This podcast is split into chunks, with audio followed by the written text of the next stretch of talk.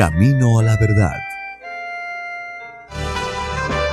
Anunciando el Evangelio de Cristo en estos últimos tiempos, impartiendo la sana doctrina en medio de la apostasía, rescatando a personas del alcoholismo, drogadicción y las pandillas, sanando los enfermos, restituyendo hogares, devolviendo la felicidad a miles de familias, a través del poder de la palabra de Dios, en la voz del reverendo Eugenio Macías Corbacho de la Iglesia Cristiana, Movimiento Misionero Mundial. Vuelva a sonreír y encontrar el camino a la salvación. Camino a la verdad. Vamos a leer la palabra del Señor en el Evangelio según San Lucas, capítulo 15. Verso 11, con la bendición del Padre, del Hijo y del Espíritu Santo. Amén. Dice la palabra del Señor. También dijo, un hombre tenía dos hijos. Y el menor de ellos dijo a su padre, Padre, dame la parte de los bienes que me corresponde. Y le repartió los bienes. No muchos días después, juntándolo todo, el hijo menor se fue lejos a una provincia apartada. Y allí desperdició sus bienes viviendo perdidamente. Y cuando todo lo hubo mal gastado, vino una gran hambre en aquella provincia y comenzó a faltarle. Y fue y se arrimó a uno de los ciudadanos de aquella tierra, el cual envió a su hacienda para que apacentase cerdos. Y deseaba llenar su vientre de las algarrobas que comían los cerdos, pero nadie le daba. Y volviendo en sí, y volviendo en sí, dijo, ¿cuántos jornaleros en casa de mi padre tienen abundancia de pan y yo aquí perezco de hambre? Me levantaré e iré a mi padre y le diré, Padre, he pecado contra el cielo y contra ti. Yo no soy digno de ser llamado tu hijo. Hazme como a uno de tus jornaleros. Y levantándose vino a su padre y cuando aún estaba lejos, lo vio su padre y fue movido a misericordia y corrió y se echó sobre su cuello y le besó. Y el hijo le dijo, Padre, he pecado contra el cielo y contra ti, y ya no soy digno de ser llamado tu hijo. Pero el padre dijo a sus siervos, sacad el mejor vestido y vestidle, y poner un anillo en su mano y calzado en sus pies, y traer el becerro gordo y matarlo, y comamos y hagamos fiesta porque este mi hijo muerto era y ha revivido. Se había perdido y es hallado. Y se y comenzaron a regocijarse. Hasta aquí la palabra del Señor. El mensaje de esta noche es volteándole el juego al diablo. Padre que estás en los cielos, te damos la gloria y la honra Tú vives y reinas, Padre. Te pido que uses mi vida, que salve las almas y que sane los enfermos. Pon tu palabra en mi boca para gloria de tu bendito nombre.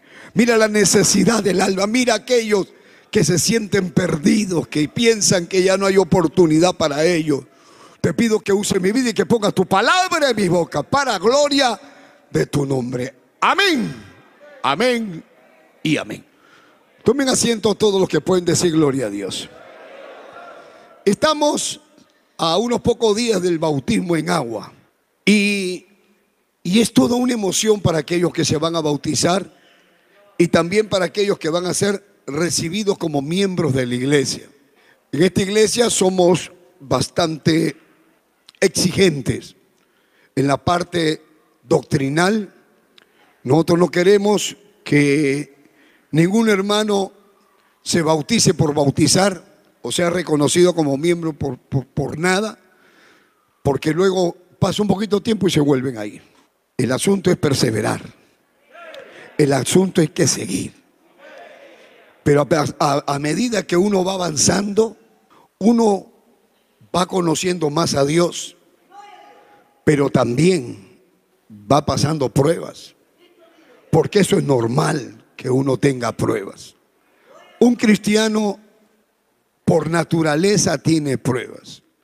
La misma palabra dice que no te sorprenda cuando te halles pasando por diversas pruebas. El Señor Jesucristo dijo, en el mundo tendréis aflicción, pero no temas. Dice, yo he vencido al mundo. Y uno tiene pruebas, hermano, para irse de la iglesia desde que llega. Desde el momento que uno llega, ya, hermano, están los ataques del diablo para que uno se vaya. Desde que llegas, llegas a tu casa y te hacen la guerra. Si te conviertes, tus primeros enemigos son los de tu casa, tus amigos, te dejan de hablar y una serie de cosas. Pero uno que ha tenido una experiencia con Dios permanece, continúa, sigue. Y es una victoria llegar al bautismo. Es una victoria, es una victoria llegar a las aguas del bautismo, bautizarse. Y cuando escuchamos los testimonios de los hermanos, que se han bautizado y dicen yo ya me iba a ir, pero seguí y al final llegan a la meta, a la meta del bautismo, pero todavía no han llegado al cielo. Recién se están haciendo miembros, es como que recién son parte del ejército de Cristo. Ahora que se bautizan, ahora a trabajar, a meterse con Dios, a ganar almas, a contribuir, a apoyar, a seguir adelante.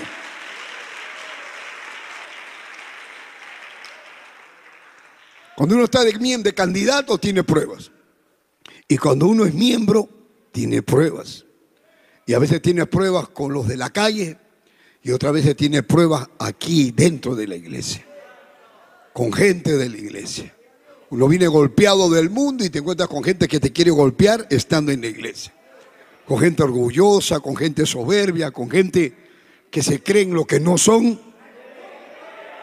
Y uno dice, ¿qué se ha creído? Y este, y te escuchas comentarios de acá, comentarios de acá. Y escucharon el testimonio del pastor Pablo, como él estando en la iglesia se volvió ateo por la culpa de malos testimonios. Pero cuando uno está en el mundo, uno sufre. Nadie puede decir que es feliz viviendo en el mundo. Nadie puede decir que es feliz viviendo sin Dios. Puede tener religión, pero si no tiene a Dios, no es feliz definitivamente no es feliz, no hay paz para el malo, no hay paz para el impío, dice la palabra de Dios. Entonces, cuando uno, viene del mundo, viene a la iglesia, uno encuentra una paz, encuentra algo tan lindo, hermano, encuentra una familia, encuentra un hogar, uno quiere vivir en la iglesia. Uno dice, Dios mío, yo no sabía que había esto. Te encuentras con el Dios de la Biblia con el Cristo de la Biblia, que todavía hay oportunidad, que todavía hay milagros, y uno llega a tener sus experiencias personales, experiencias propias con Dios.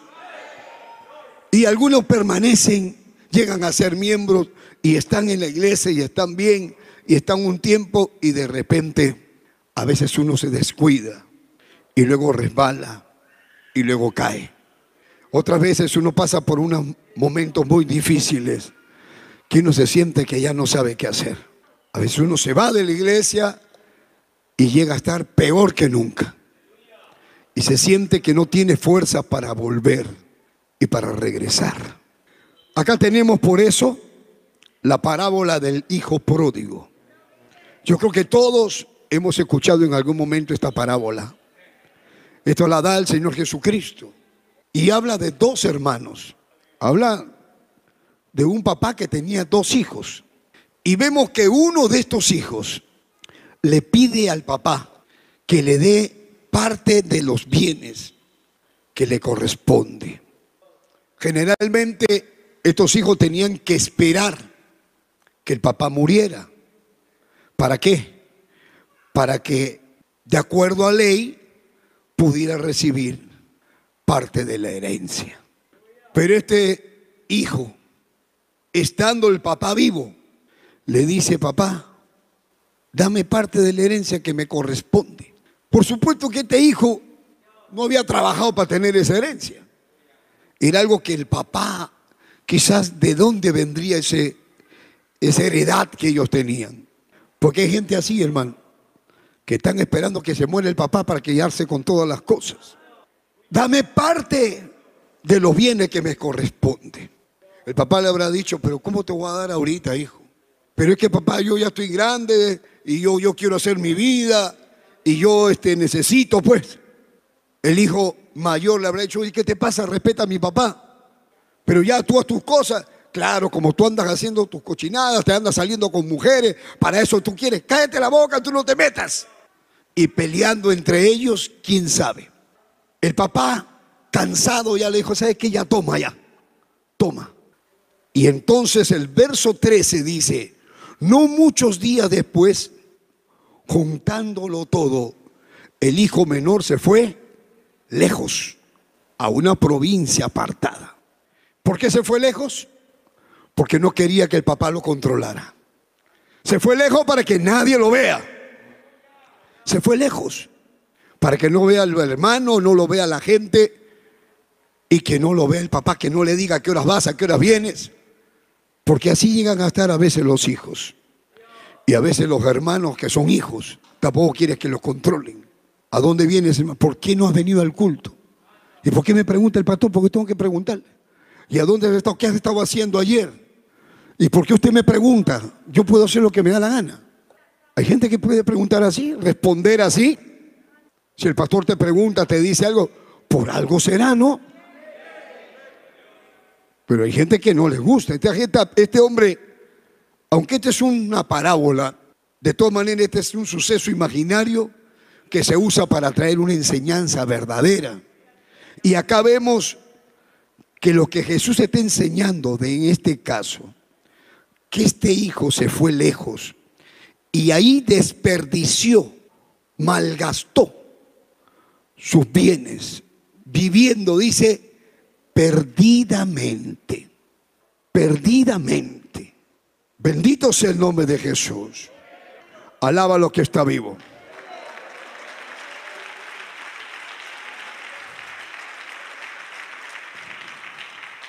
Usted puede ver que acá solamente dice que vivió perdidamente, pero en el versículo más adelante el versículo 30 dice, pero cuando vino este tu hijo, que ha consumido sus bienes con rameras, has hecho matar para él el becerro gordo. O sea, el hermano mayor sabía en qué camino andaba su hermano menor.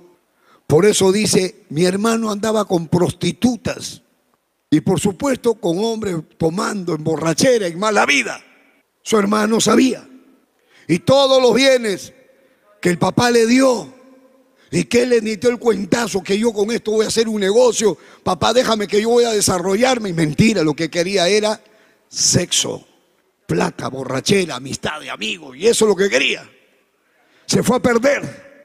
Y el que vive así, aunque pase un día, una semana, un mes o años, al final lo que tienes lo malgastas. Malgastas el dinero y malgastas tu vida malgastas el pulmón, malgastas el hígado, malgastas tu alma. Y entonces llega la consecuencia. Dice el verso 14, y cuando hubo malgastado todo, cuando todo lo hubo malgastado, todo, se le acabó todo. Encima que se le acaba todo, vino una gran hambre en aquella provincia y le comenzó a faltar. Ahora pues, el que tenía abundancias ahora no tiene. El que tenía mucho ahora ya no tiene. Y le aseguro que todos sus amigos se fueron. Porque ahí es cuando ya se le acaba, todos los, hijos del diablo se van. ¿Y dónde están tus amigos que andaban borrachos contigo? ¿Dónde están tus amigos que cuando tenías plata para comprar la droga, para comprar el trago, ahí estaban contigo? Pero cuando ya se te acabó la plata, hay algunos que han sido políticos, han tenido cargos políticos, y todo el mundo los busca. Pero de repente se quedan sin el cargo, ni lo buscan. uno, un pastor que ha sido alcalde, dice que hasta guardaespaldas tenían y lo buscaban. El día que entregó el cargo, salió y no había ni uno. Y tuvo que rezarse eh, eh, en taxi a su casa porque ni lo llevaron. Así fue, me dijo, así fue. Qué, amigos, ¿no? Qué intenciones de estos amigos. Ahora, entonces como ya no tenía, dice acá, y se arrimó a uno de los ciudadanos de aquella tierra, el cual le envió a su hacienda para que apacentase cerdos. Lo peor que podía pasarle a un judío es que se le cruce un cerdo. Para ellos los cerdos eran animales inmundos. Sin embargo, lo pusieron de pastor de chanchos. Este hombre para burlarse de él dijo, ah, tú eres judío, ya yo te voy a dar trabajo, no tienes para comer, ¿no? Ya te voy a poner para que pastoree chanchos. Y él sabía que era un animal inmundo, que los judíos no podían ver. Sin embargo, por la necesidad, entre comillas, dijo, no importa, me voy con los cerdos. Hay una mujer que ha sido ramera y prostituta. Me llamó por teléfono para decirme, pastor, ahora soy cristiana y mi esposo está preso. Y ahora yo estoy trabajando, pero no me alcanza. Y estoy siendo tentada para regresar al trabajo que tenía antes. Yo le digo, ¿en qué trabajaba? Es que yo trabajaba en la vida alegre. Así le digo, sí, y quiero volver. Como el cerdo, le digo, como la puerca. ¿Ah? ¿Quieres regresar a la basura? ¿De ahí no te sacó Dios? No es que no tengo plata, aunque no tengas plata, tú no tienes por qué regresar a la inmundicia. Ahora, ponte a trabajar, ponte a vender lo que sea. Y si eres fiel, Dios te va a bendecir, Dios te va a ayudar. No hay razón para que uno se corrompa. No hay razón para decir, ya no, no, no importa, como no tengo, entonces me voy con los cerdos. Como no tengo, entonces me voy a corromper con, con el puerco. No puede ser. Y entonces, ¿hasta dónde llega? Está descendiendo, descendiendo, descendiendo. Llega el verso 16, de llenaba, deseaba llenar su vientre de las algarrobas que comían los cerdos, pero nadie le daba. O sea, ahora no solamente tenía que cuidar a los cerdos, sino que ahora se, quería comer la comida del cerdo. Oye, hermano, todos hemos visto un cerdo comiendo. Por eso le llaman los cochinos, porque son los más sucios que hay, ¿no? A veces envuelto en el barro y a veces los suelta. Hay gente que cría cerdos, hermano, en los basurales. Y los cerdos comen de todo, hasta estiércol. Y meten la nariz esa que parece un tomacorriente. Y meten y sale todo embarrado con lo que tiene. Ahora imagínense que haya un hombre que se quiera comer la comida del cerdo, los algarrobos del cerdo. ¿Hasta dónde había descendido? Y entonces, quiero pararme aquí un momentito. Vamos a imaginarnos que esto no es una parábola. Vamos a imaginarnos que esto es un hecho real. Hay gente que me está mirando, que han vivido un tiempo las bendiciones de Dios. Hay muchos que han disfrutado la gloria de Dios a quien Dios bendijo y muchos se apartaron, muchos se fueron. Y hoy, ¿cómo están? Algunos están en prisión y me están viendo y fueron, aleluya, fueron creyentes un tiempo. Hay mujeres que ahora están llorando lágrimas de sangre. ¿Sabe por qué? Porque le fallaron a Dios, porque se fueron de la iglesia, por hacer una o cien cochinadas, peor que los cerdos. Comenzaron haciéndolo estando en la iglesia y luego afuera. Y el que está afuera tiene el ataque del diablo, que le dice, tú no tienes perdón. Para ti no hay oportunidad. Ya no tienes a dónde ir. Ni se te ocurra regresar a la iglesia porque eres una vergüenza. Ya para qué vas a orar si Dios no te va a escuchar. Y hay gente que dice, yo me siento desechado, me siento avergonzado. Un día yo venía caminando por una avenida en el Perú, hermanos, y en esa época, ahora ya no, gracias a Dios, pero en esa época había huelga de basureros. Y los basureros en el municipio no habían recogido la basura de una semana, de 15 días, de un mes. Y hermano, y todas las calles estaban llenas de basura. Y uno pasaba por una avenida que antes era una belleza, estaba en los cerros de basura. Porque los basureros no querían recoger la basura porque querían que les aumenten, no sé qué problema había. Yo recién había llegado de Estados Unidos. En el año 92, por ahí, 93, yo había llegado y estaba caminando por la calle, vi el cerro de basura. Una peste porque eso apestaba, hermano. Y mientras yo veo así, veo un hombre entre la basura, entre la basura veo un hombre recogiendo basura para comer. Y entonces cuando yo lo miro, lo llamé, le digo, oye, ¿qué haces ahí? ¿Qué haces? No te da pena. Mira, tú eres un joven de buen parecer. Ven, ven, quiero hablar contigo. Y como me vio que tenía Biblia, me dice él, él me dice a mí, no todo el que diga Señor, Señor entrará en el reino de los cielos. Y yo le digo, conoces la palabra, tú conoces el Evangelio. Y me vuelve a hablar otro versículo de la Biblia. Dice, y en aquel día me dirán, pero Señor, nunca te conocí. Así me dijo él. Pero Señor, Señor, no profetizaba, no hablaba lengua. Y el Señor te dirá, apartado de mí, hacedor de maldad, nunca te conocí. Yo le digo, tú conoces la palabra. Y me hablaba uno que estaba en la basura. Un joven hermano de unos 27 años hasta 30. Y lo miraba todo el sucio. Le digo, pero ¿cómo vas a estar ahí metido entre la basura? Y lo saqué. Y me dice, yo he sido diácono de una iglesia. Yo conocía el Evangelio, conocía la palabra. Yo predicaba, testificaba en campañas.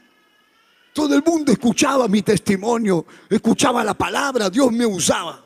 Y mira dónde está, sal de ahí. No, yo ya no. Yo le hice promesas a Dios, le fallé, siempre le fallé. No importa, sal de nuevo. No. Ya perdí, ya perdí, ya estoy perdido, ya no. Mentira del diablo, no le hagas caso. Salte de ahí. Déjame orar por ti. No, lo único que me va a doler es el día que me muera que el Señor me diga, nunca te conocí, nunca te conocí. Me duele, me duele en el alma que me diga eso.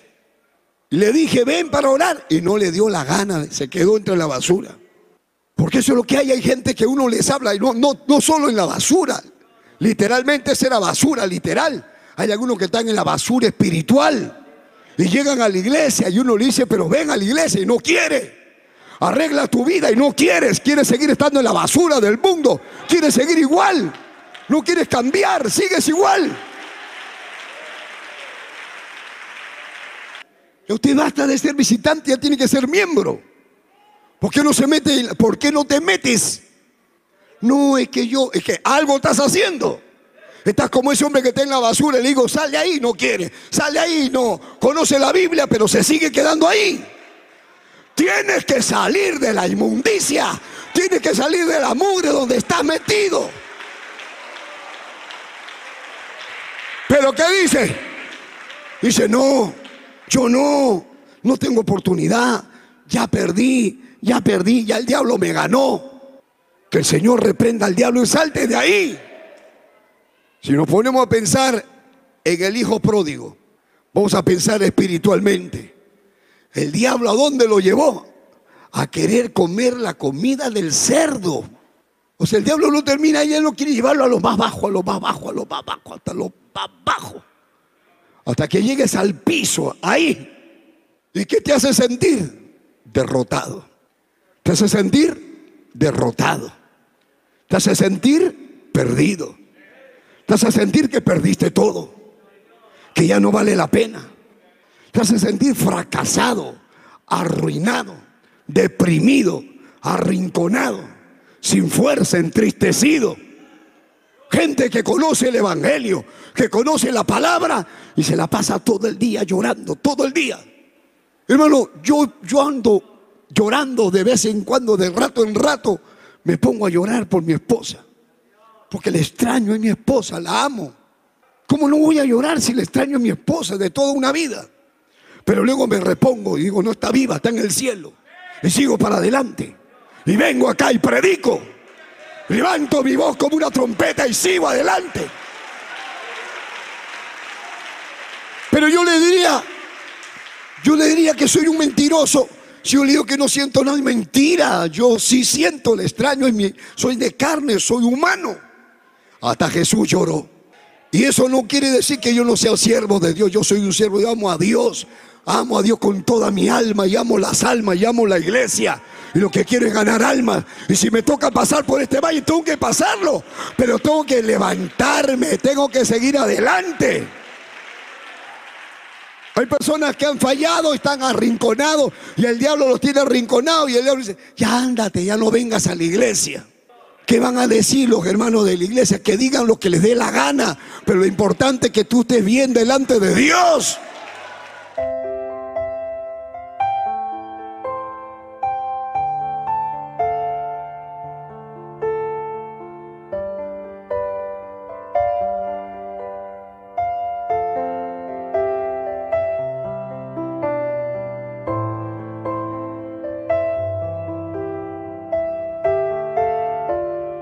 Padre eterno que estás en los cielos, te doy gracias por tu palabra.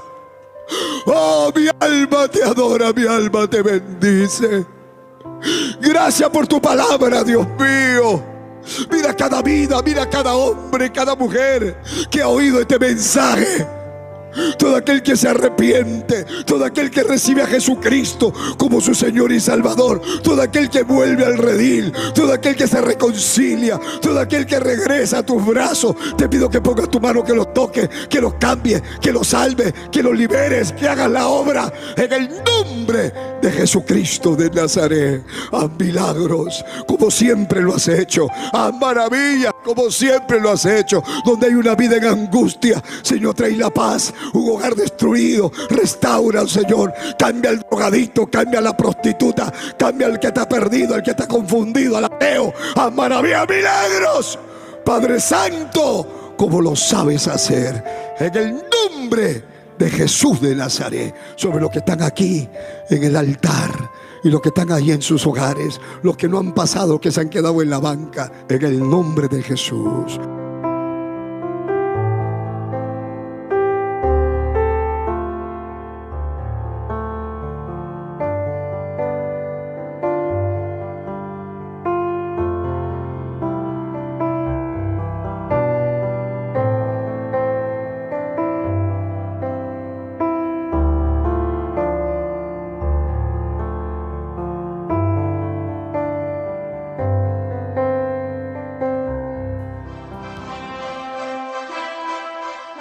Esperando que el mensaje de Dios haya sido de bendición a su vida, usted queda cordialmente invitado a nuestros cultos.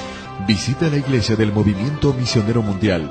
Si no está establecido en su país o ciudad, visite una iglesia donde le prediquen la sana doctrina. Vuélvanos a sintonizar por esta misma emisora y a esta misma hora. En Camino a la Verdad. Hasta entonces.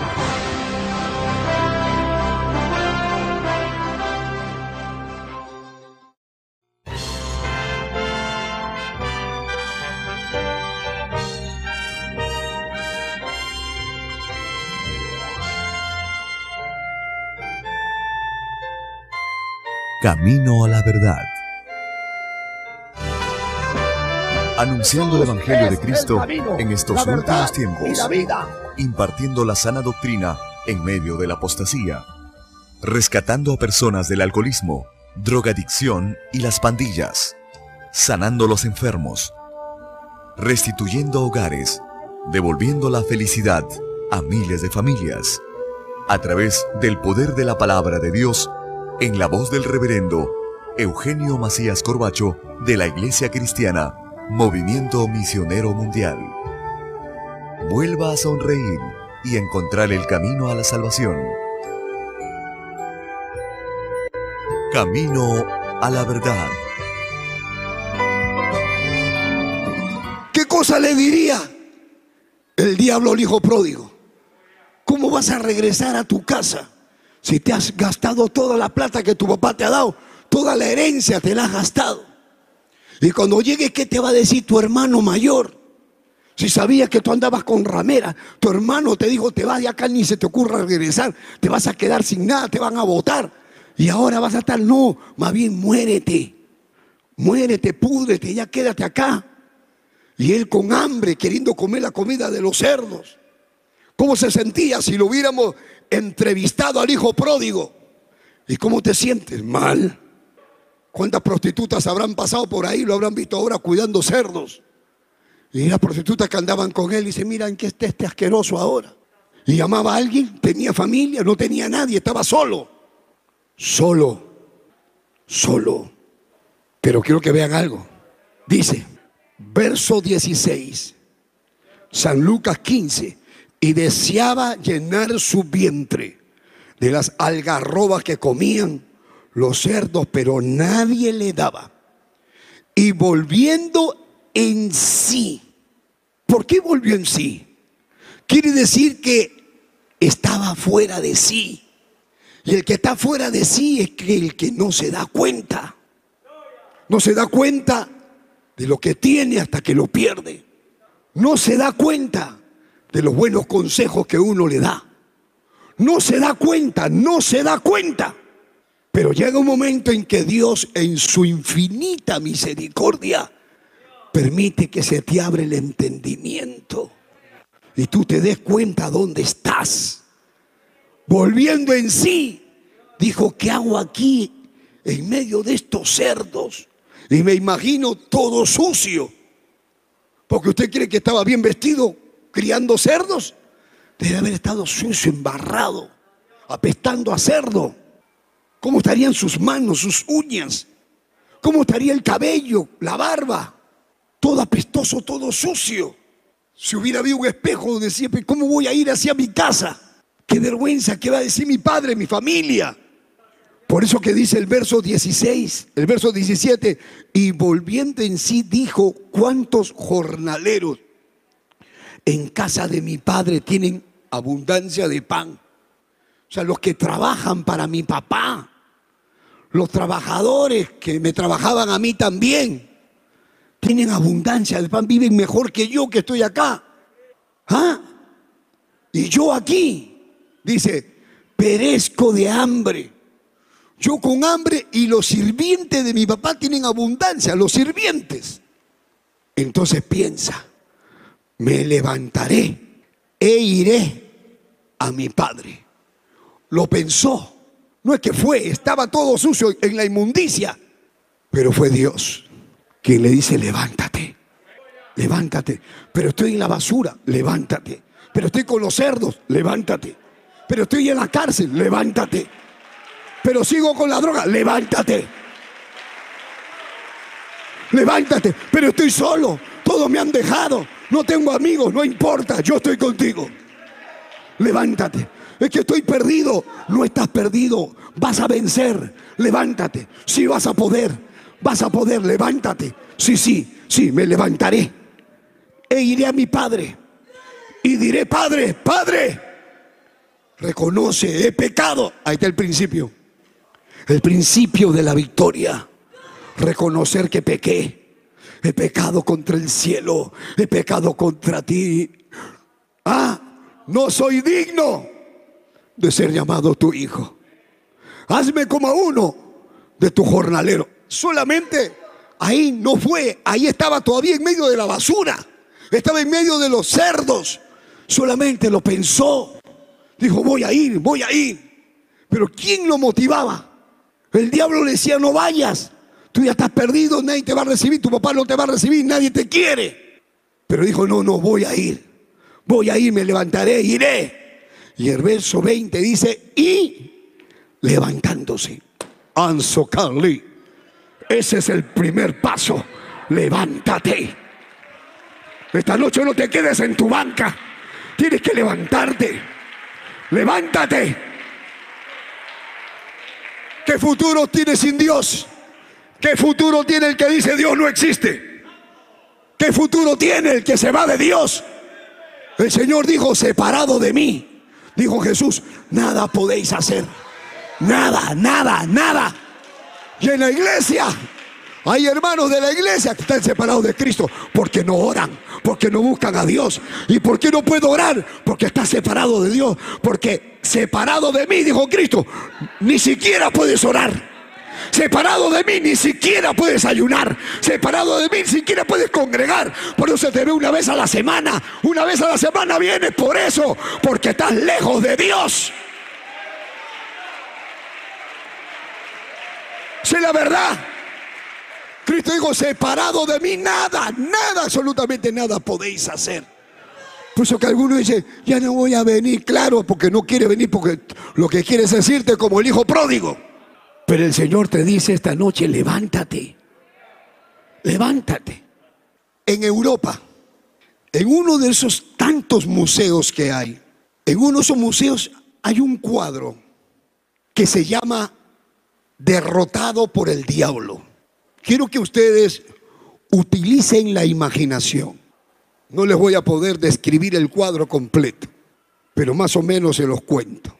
Es un cuadro más o menos grande que tiene la imagen de un joven que está jugando ajedrez con el diablo. Con el diablo con cuernos, con el diablo con cara de malo y el joven con la ficha en la mano para hacer el movimiento que sigue. Ese cuadro se llama derrotado por el diablo. Si uno que conoce algo de ajedrez se pone a mirar el tablero del ajedrez con las fichas blancas y las fichas negras, se da cuenta que el joven está perdiendo y que el diablo prácticamente le ha ganado la partida.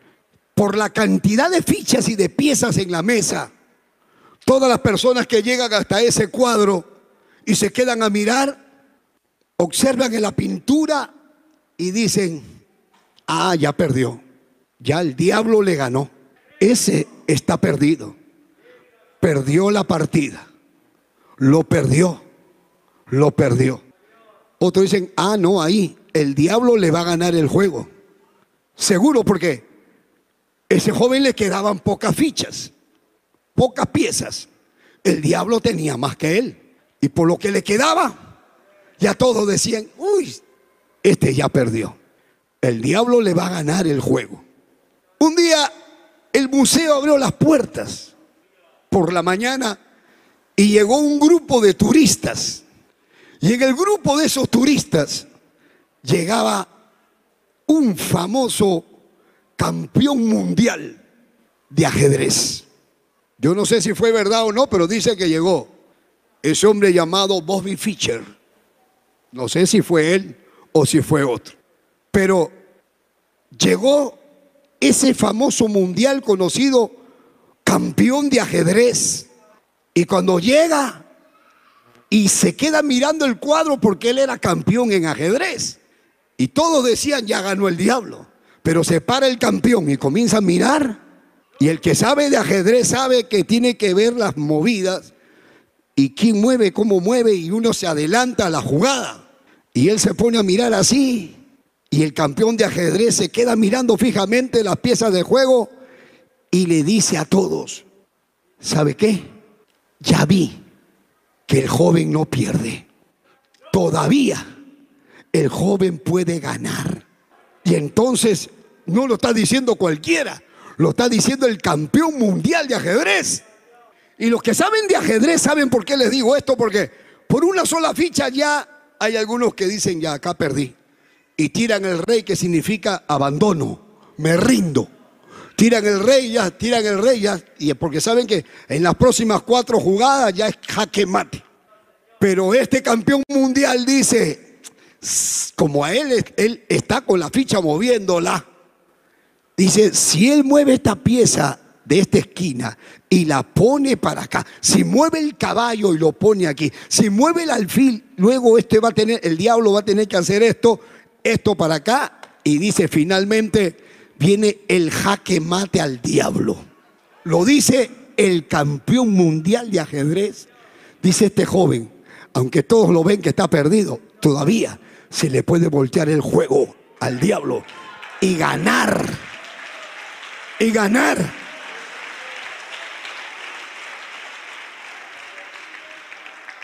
Dígale que está a su costado, el diablo es un mentiroso. El derrotado es él, no tú.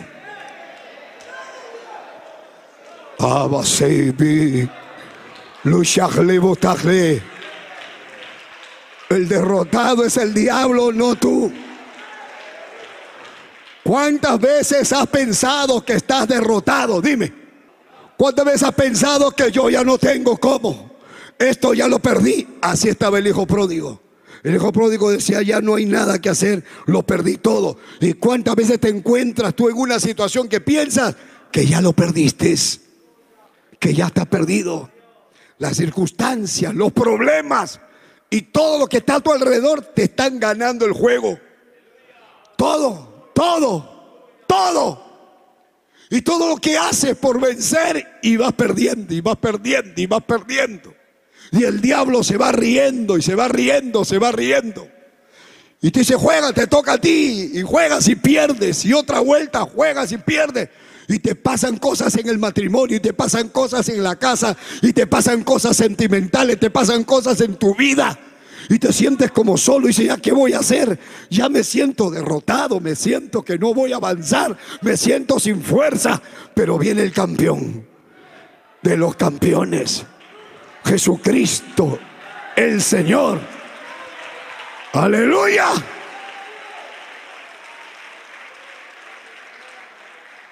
Tú si yo no sé qué hacer, yo conozco a uno que se llama Jesús, que puede mirar la situación que tú estás pasando de otro punto.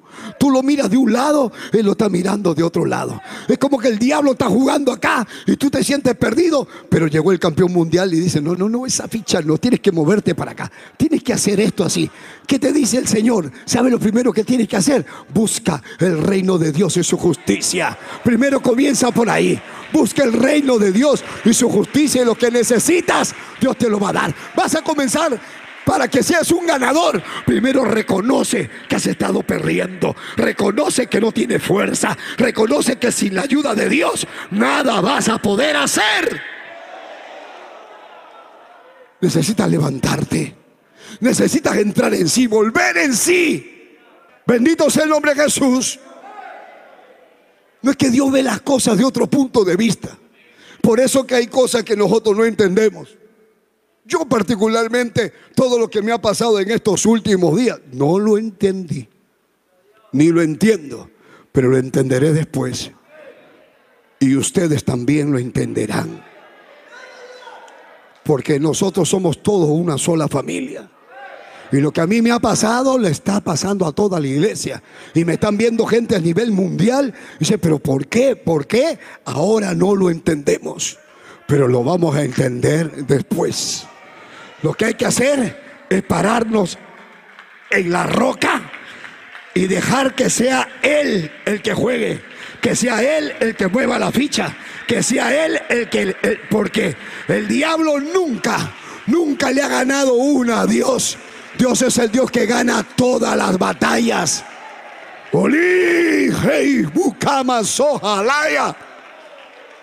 Y entiende, tú eres su hijo. Tú eres su hija, Dios nunca te va a dejar. Nunca, nunca, nunca. No importa todo lo que Satanás te meta a la cabeza y no importa todo lo que los demás digan, porque los demás dicen ya perdió.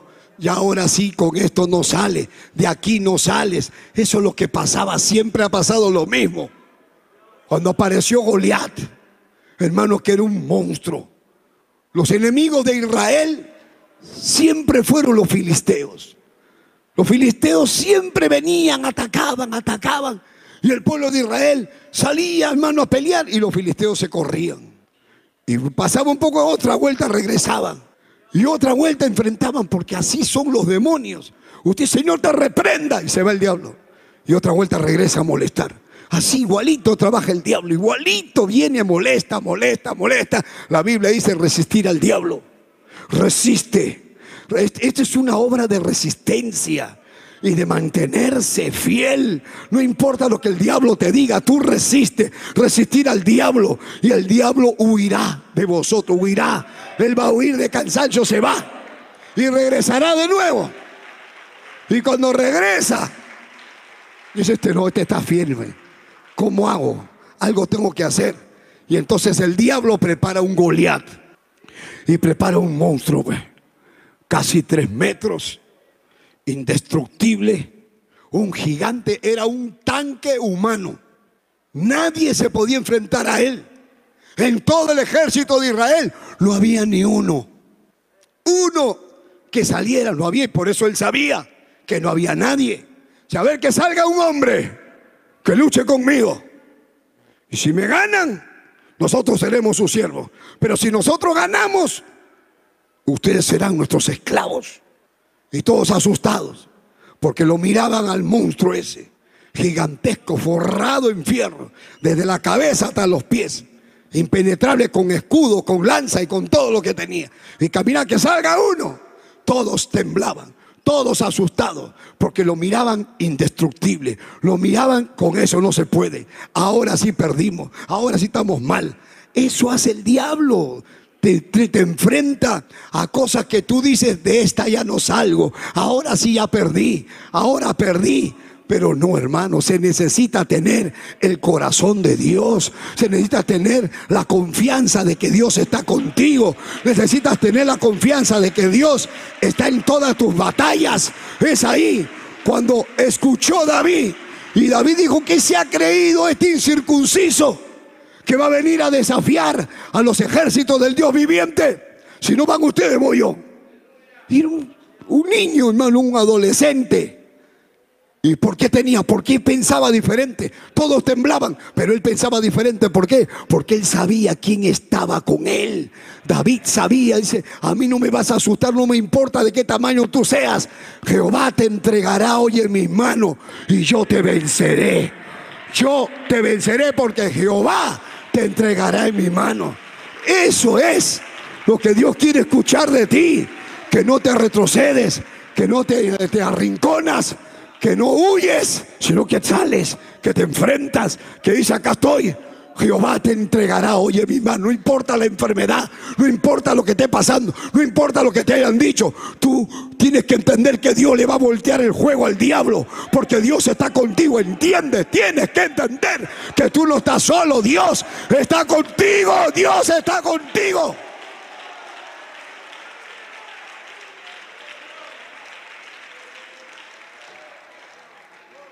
Digan lo que digan.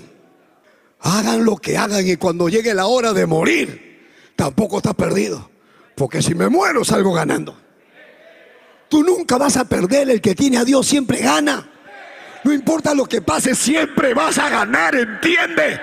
Porque el que está perdido se llama diablo. El que está derrotado se llama diablo, no tú. Tú levántate. Levántate, dice, resplandece. Porque ha venido tu luz. Levántate. No es que yo no puedo pagar, no puedes pagar ahorita, pero ponte en las manos de Dios. Y de donde menos te imaginas viene la bendición. Sé fiel hasta la muerte, dice, y te daré la corona de la vida. Alabado sea Dios. Yo no sé cuántos alguna vez han jugado ajedrez. Y a veces tú juegas ajedrez, le ganas a todos, pero te encuentras con uno que nunca le ganas. Y ese dice, no para qué voy a jugar, ya jugó como 10 jugadas y siempre me gana. Siempre me hace jaque mate pastor, jaque mate entre, entre jaque mate loco. Pi, mate. Pero, pero, pero, este no estaba acá. Mate, mate, jaque mate. Y el diablo siempre pierde cuando Jesús le dice mate. Te maté diablo en la cruz del Calvario. Maté a la muerte, dice, oh muerte, yo seré tu muerte. Alabado sea Dios. Alabado sea Dios en el Salmo 61. Salmo 61, 3 dice, porque tú has sido mi refugio y torre de fortaleza delante del enemigo. Dios es tu refugio, tu esperanza. Acá vemos al hijo pródigo, dice verso 20, y levantándose, vino a su padre. Y cuando aún estaba lejos, lo vio su padre y fue movido a misericordia y corrió y se echó sobre su cuello y le besó. Venía oliendo a cerdo, venía apestando, pero el padre corrió y lo besó. Te amo, hijo. Estoy apestando, no importa. Te estaba esperando. Estaba esperando que vengas. Ven, hijo mío, ven. Pero mírame cómo estoy, papá. Todo sucio Vengo de abajo, de lo más sucio, hasta ahí me llevó el diablo. Sí, pero yo he venido a levantarte. He venido a sacarte del hueco. He venido a sacarte del hoyo. He venido a restaurar tu casa, tu familia. He venido a que tus sueños se hagan realidad. No he terminado contigo, todavía tengo planes. Tus pensamientos no son mis pensamientos. Ni tus caminos son mis caminos.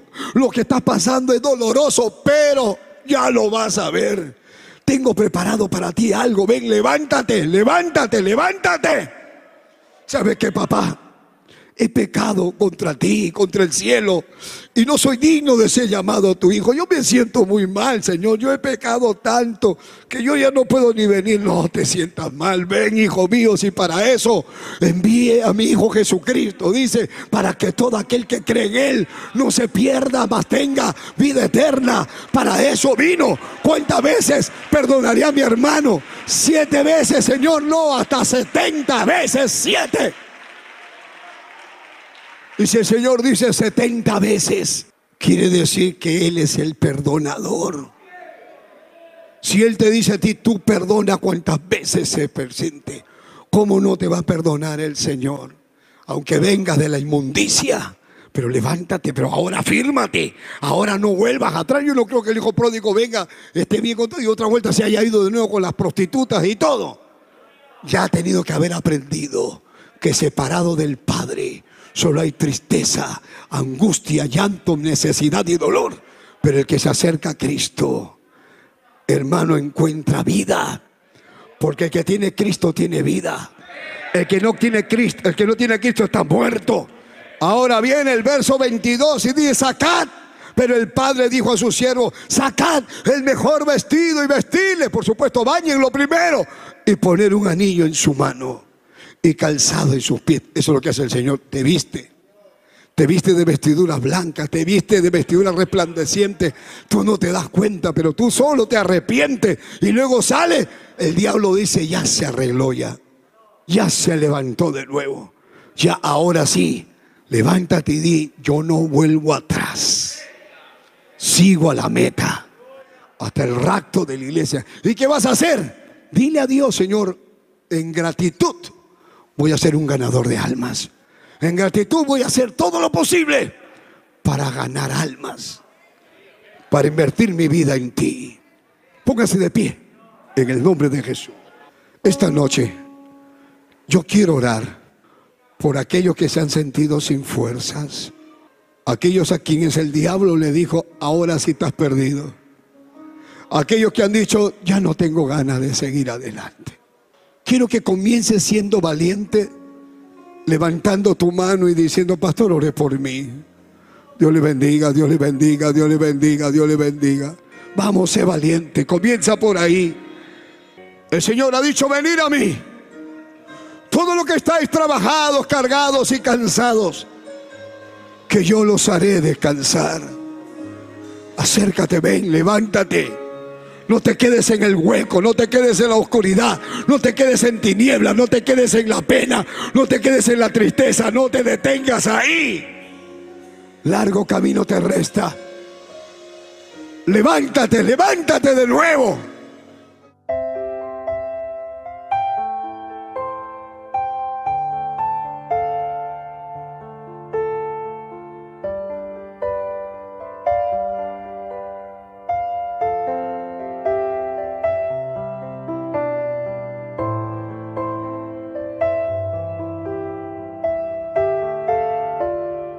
Padre eterno que estás en los cielos, te doy gracias por tu palabra.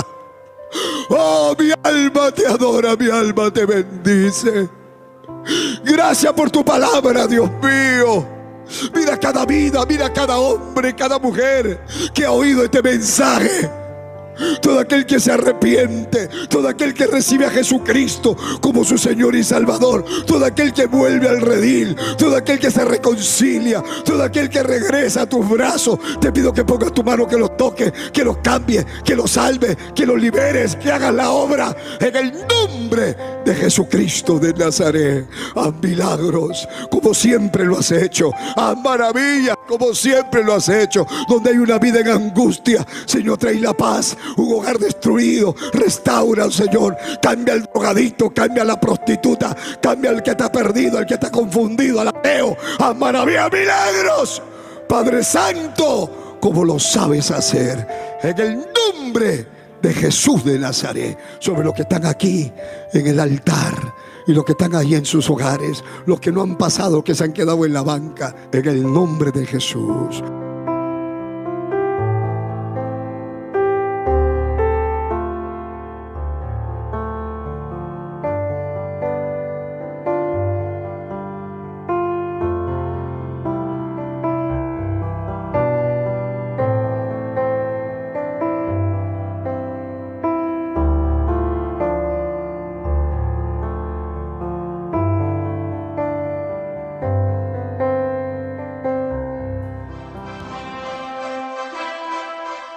Esperando que el mensaje de Dios haya sido de bendición a su vida, usted queda cordialmente invitado a nuestros cultos. Visite la iglesia del Movimiento Misionero Mundial.